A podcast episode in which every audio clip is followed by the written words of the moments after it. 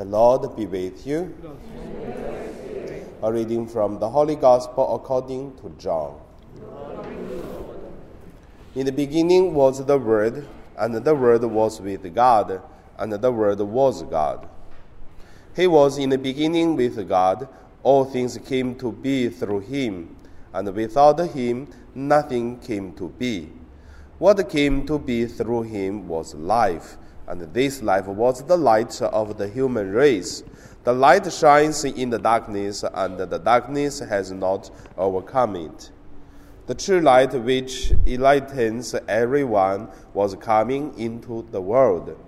He was in the world, and the world came to be through him, but the world did not know him. He came to what was his own, but his own people did not accept him. But to those who did accept him, he gave power to become children of God, to those who believe in his name, who were born not by nature generations, nor by human choice, nor by a man's decision, but of God.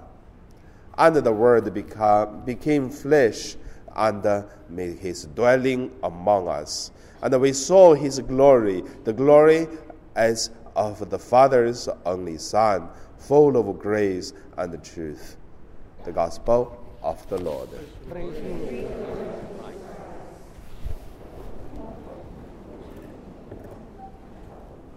So today, my meditation as the Christmas each year, we use this uh, St. John, the Gospel, the first uh, chapter the Word became flesh.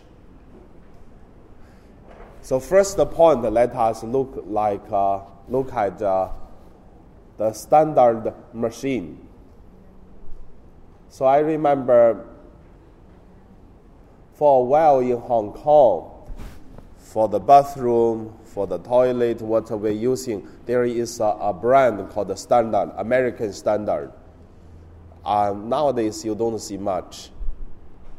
So every time when I see that brand of this uh, product, I was thinking, what does mean standard of American?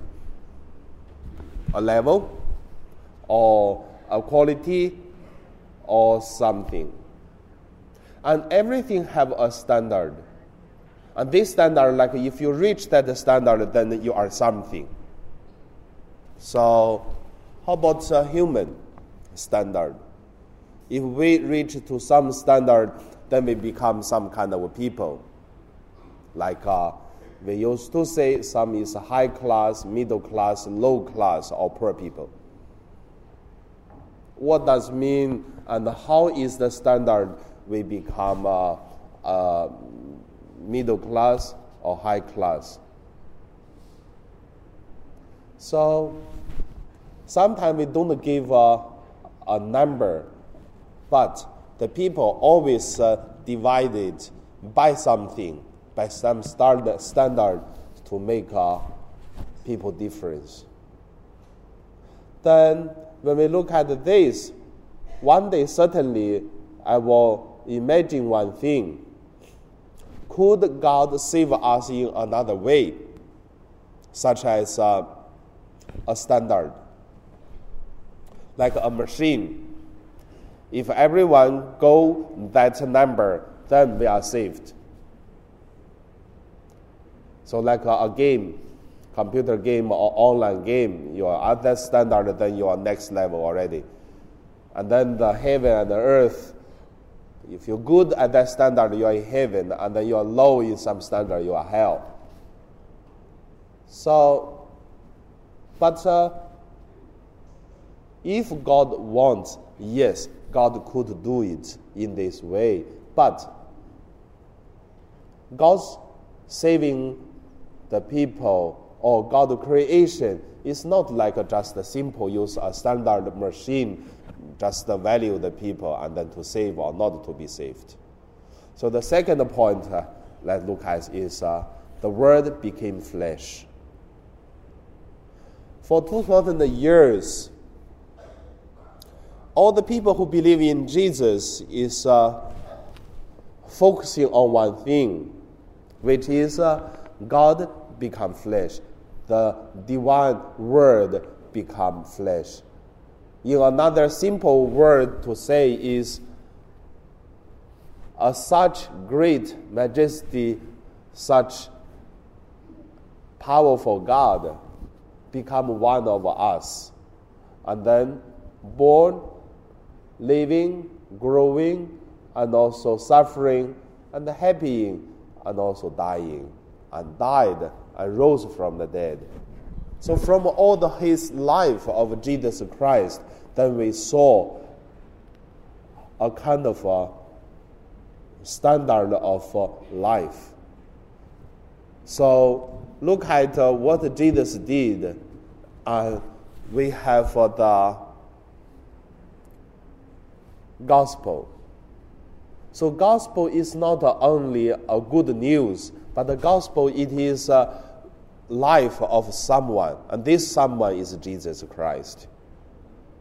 And also, very interesting, different people look at uh, the same Jesus, they make a different life or they understand differently. For the priest and bishop, for the sister and the brothers who are devoted into uh, the community life, they see Jesus. Look, he's not married, and then he was uh, fully focusing on the mission and his holiness because without uh, the Father's mission, no other things. So that is good. That's the model. And then for some workers, they will see, look, Jesus is a carpenter, and he's working, and then we have to learn like him working. Same time, we should have our spirituality life so that uh, we can, from our career and same time, do some uh, spiritual training, sharing, or activities. So, and some people look and said, "Whoa, Jesus is a teacher. He taught so many people." And then look at our teacher. We should do the same and use parables or use the way get the students and become disciples of Jesus. And some people said, no, Jesus, it is very, very low class. Look at his uh, really has a problem with the authorities. And then social justice, that is the spirit of uh, our life. And then look at Jesus. And even more, some people say, no, Jesus is not social justice. Jesus is even a revolutionary. You see, he really turned down so many things. So, which one Jesus is a real Jesus? Jesus lived only once. And some people also very interesting. Oh, Jesus is my brother, like a brother taking care of me. Someone said, Jesus is a savior because uh, will save my life, save my difficulties and challenges. And Jesus, it is kind of a counselor, and Jesus is something. Whatever, different people consider Jesus differently, but Jesus lived only once. So that's the second point. The divine word become flesh. The meaning it is uh, God lived our life so that we can live as God. Don't think Father Joseph make something so different words. So that words is come from St. Augustine. Say, he said, God incarnate into the human because God become human and the human will become God. So we are son and daughter of God. And our life changed after the birth of Jesus, after the death and the resurrection of Jesus. So that is the incarnation's uh, meaning. A third point, it is we are the Word, we are the flesh. When we look at the word, actually, the words should not use word, should use logos. That is a very philosophy way. Logos, it is in the beginning we use, and later on the Bible change and change and use the word. So, does God have uh, eyes, face, a body? God doesn't have. Does God have uh, like uh, the things we can touch, like a body, like God's uh, physical way to show us? No, does God. Doesn't have it. And also that makes me feel very interesting. I think two or three years ago, the president uh, of uh, Philippines said, "Show me God, then I will believe." And this guy is a Catholic. So it is true that God doesn't have a physical body, and Jesus came become a flesh and it's also we say that's Jesus Christ. He is God, but doesn't mean God is uh, just the Jesus body. No, because we believe the God it is a Trinity God. We cannot say Jesus not God, but if we also cannot say the body of Jesus uh, not God. But you also we cannot say the body of Jesus is God. So it's complicated. That's philosophy, whatever. Doesn't matter but if uh, someone going to ask us, show me your God, let me touch it, let me see, then I will believe. I would say each of the believers of Jesus, we are the eye, the body, the hands, and of God. So where we go, we are God, the body of God.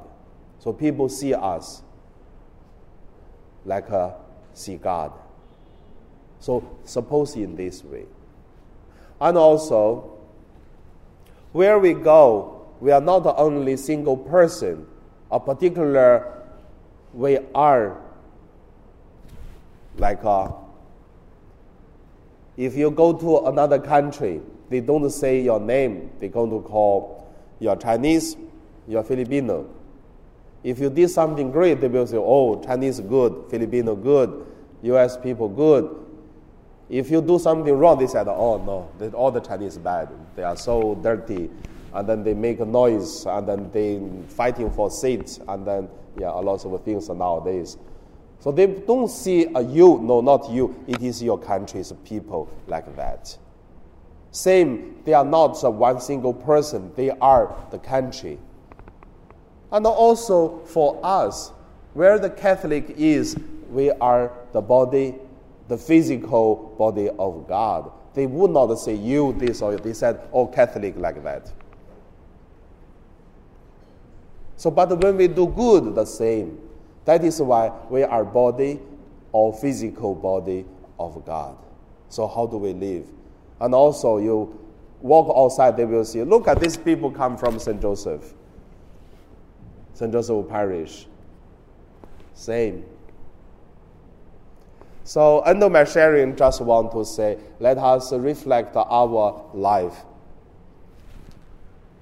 What is kind of Jesus, or what kind of Jesus image for us, or for you, for me particularly? Second, incarnate uh, Jesus, the body how do we show others that uh, the body of God through our witness, our life? Now we pray.